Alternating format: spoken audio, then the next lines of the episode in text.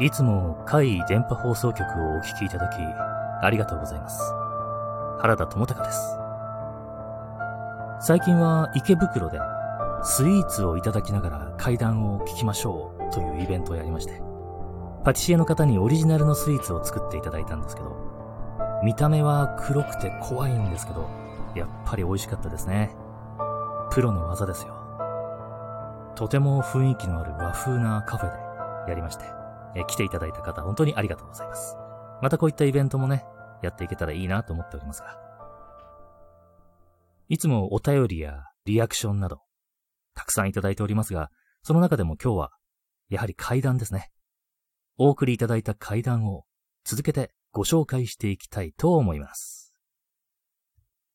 福井県出身、自営業 DF さんの体験談。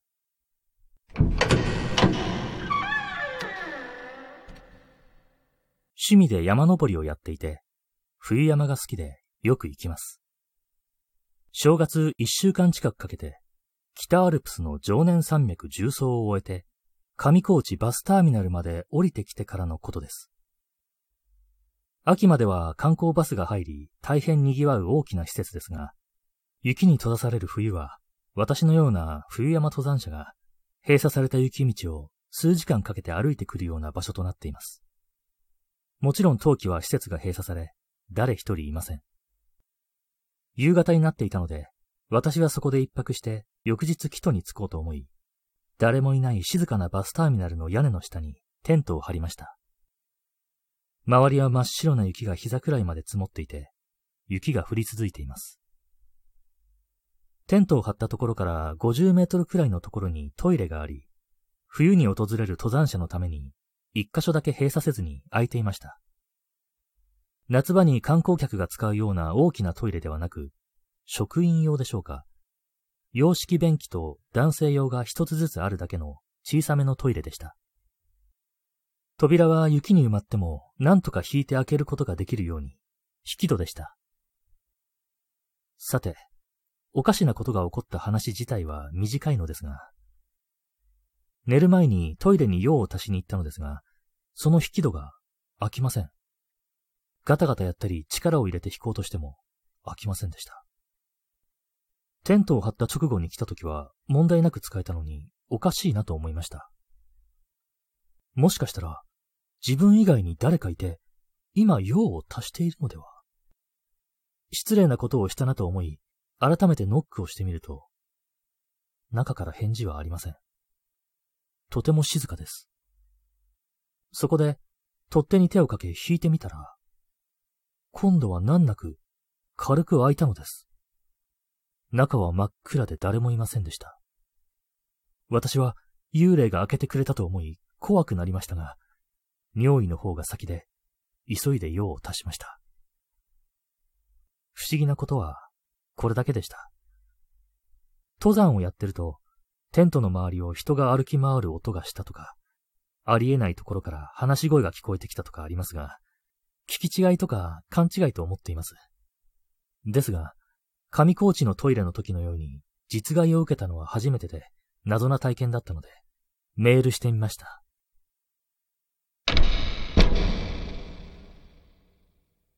という体験談でした。ありがとうございました。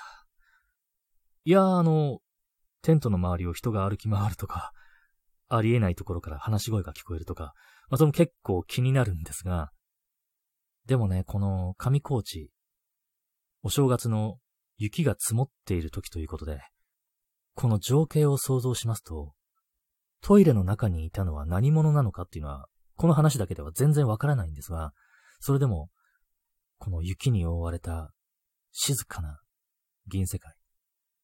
ここで誰か亡くなった方がいるとしたら、すごくこう、寂しい、悲しいっていう風に思っちゃうんですよね。まあ僕北海道出身なんで、こう雪が積もってるっていうのは結構想像しやすいんですよ。それでとても悲しい亡くなり方をしたとか、見つけてもらえなかった方が帰りたくてこのターミナルまで来たんじゃないかっていうふうに想像しちゃうんですよね。では次のお便り。ラジオネーム、ディズニーリゾートしか勝たんさんからの体験談です。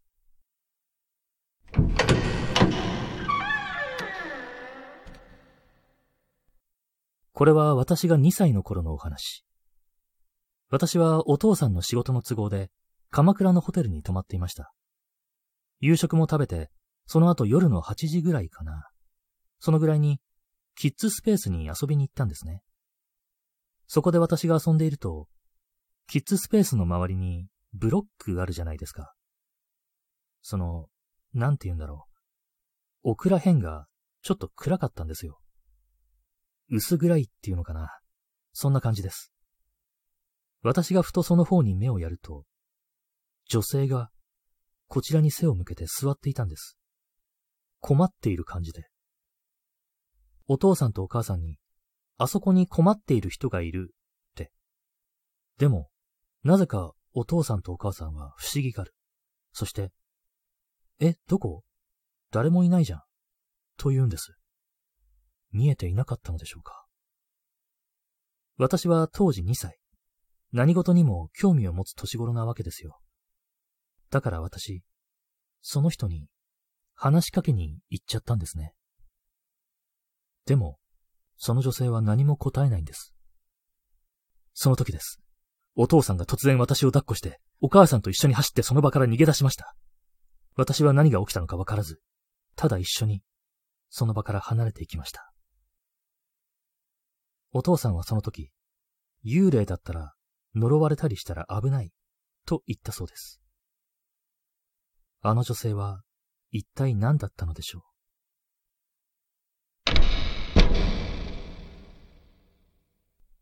という体験談でした。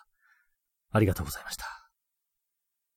このお話ね、お父さん、お母さんがあの、見えなくて、ご本人だけが見えたって言ってるんですけど、ちょっとね、あの、僕この話聞いて違和感というか感じまして、もし本当に両親が見えていないのであれば、その自分の子供がキッズスペースの奥の方に行って、こう話しかけるみたいな、大丈夫ですかみたいなアクションをするっていうだけの話なんですね。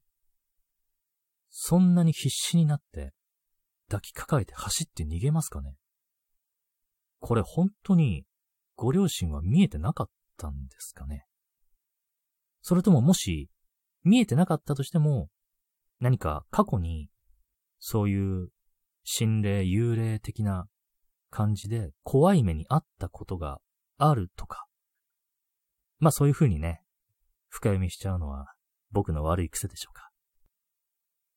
まあ何にしましても、実害がなくて本当に良かったとは思いますけど。ハンドルネーム、卵焼きさんの体験だ。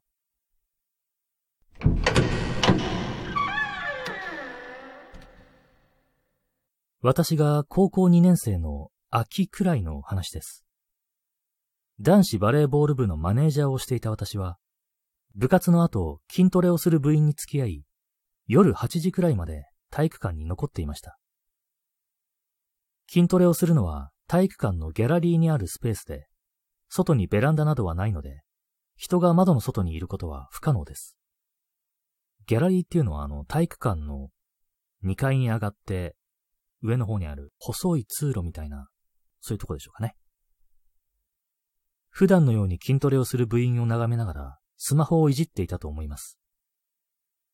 その時、一緒にいた部員は、急に体育館が静かになり、不気味な雰囲気になったような感覚があったと言います。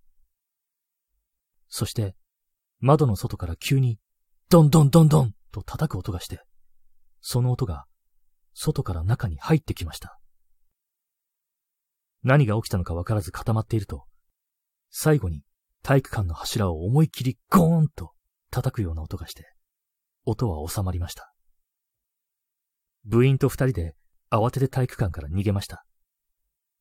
自転車で夜道を二人で帰っていたのですが、怖くてたまらなかったのを覚えています。その後は、私の身には特に何も起こりませんでした。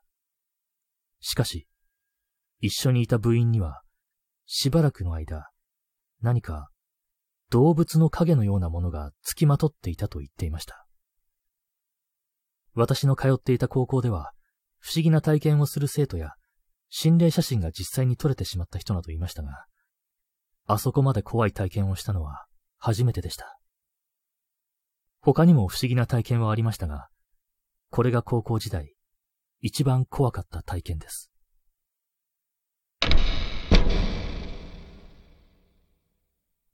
ありがとうございました。いや、なんか他にも色々体験があるということで怖い高校だな。そっちの方もね、当然気になるんですが。でもそんなに怖いことがたくさんあるんでしたら、その体育館のギャラリーの外から入ってきたドンドンドンっていう音と、部員の方は後に動物の霊のようなものが付きまとっていたっていう、それは別々のものである可能性もありますよね。一回強烈な心霊体験をすると、見えやすくなってしまうとか、そういった話もね、聞いたことあるんで、もしかしたら部員の方は、そういう風になってしまったのかなーって考えちゃいますね。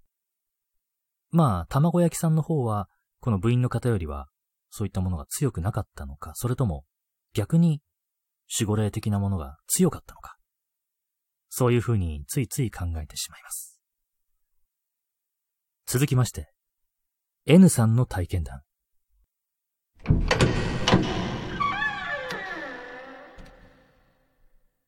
夜、食事を終えて音楽をかけて熱唱しながら風呂に入ることが私のいつものストレス解消法でした。ある夜、いつものように風呂で熱唱していたら、どこからか視線を感じましたが、私は構わず歌い続けました。無視できたのは、私がもともと弱いですが、霊感を持っていて、親戚などの霊は恐怖心はなく、白い霧のようなシルエットとして見えて、悪い霊には恐怖心が出て、黒い霧として見えたので、霊は慣れっこで、母からは無視するように言われていたからです。そのまま湯船に浸かって、一番好きな曲が流れて、その曲を熱唱しました。そして、いい感じに気持ちよく歌い終わったその時、パチパチパチという拍手が響き渡りました。そしてすぐ後に拍手に応えるかのように、突如照明がチカチカと点滅しだしました。私は恐怖心よりも嬉しさがありました。おそらく恐怖心を感じないので親戚の霊だと思います。親戚の霊が私の歌を楽しんでくれたのでは？って思うと、霊界のトップシンガーになった気分でした。それ以来は視線を感じなくなったのですが、私は一人、お風呂で熱唱し続けています。というお話でした。なんですか霊界のトップシンガーって。まあ、確かにそんなリアクションあると気分良くなりますよね。もうライブですよ。すごい体験だと思うんですけど、その後はあの、一回もなかったんですよね。一回だけだったんですよね。すると、これはどう考察するか。親戚の霊が歌を聴いて、おー、いいじゃないかってこう、拍手して、リアクションしたんですけど、まああの、別にもう一回聞きたいっていう感じではないかなっていう形で、去っていったんでしょうかね。いや、そんなことはないですね。こう、あまりにも良かったので、そのままその歌を聴いて、成仏したみたいな。そういうことも考えられますからね。いや、これからも霊界のトップシンガーとして、もしまた何かリアクションがありましたら、お便りください。はい。というわけで本日は投稿していただいた階段を続けて紹介していきましたが、えー、本当にありがとうございました。やっぱりね、この、回電波放送局とか、階段とかいろいろ僕やってまして、一番楽しい瞬間っていうのが、体験談を一番最初に聞くときなんですよ。教えていただくとき。だからね、こうしてお便りをいただいて、それを読むときっていうのはね、本当に、もうそれこそ僕ももうワクワクして、かなり最高に近い気分ですね。なので、もっともっとお便り読みたいな。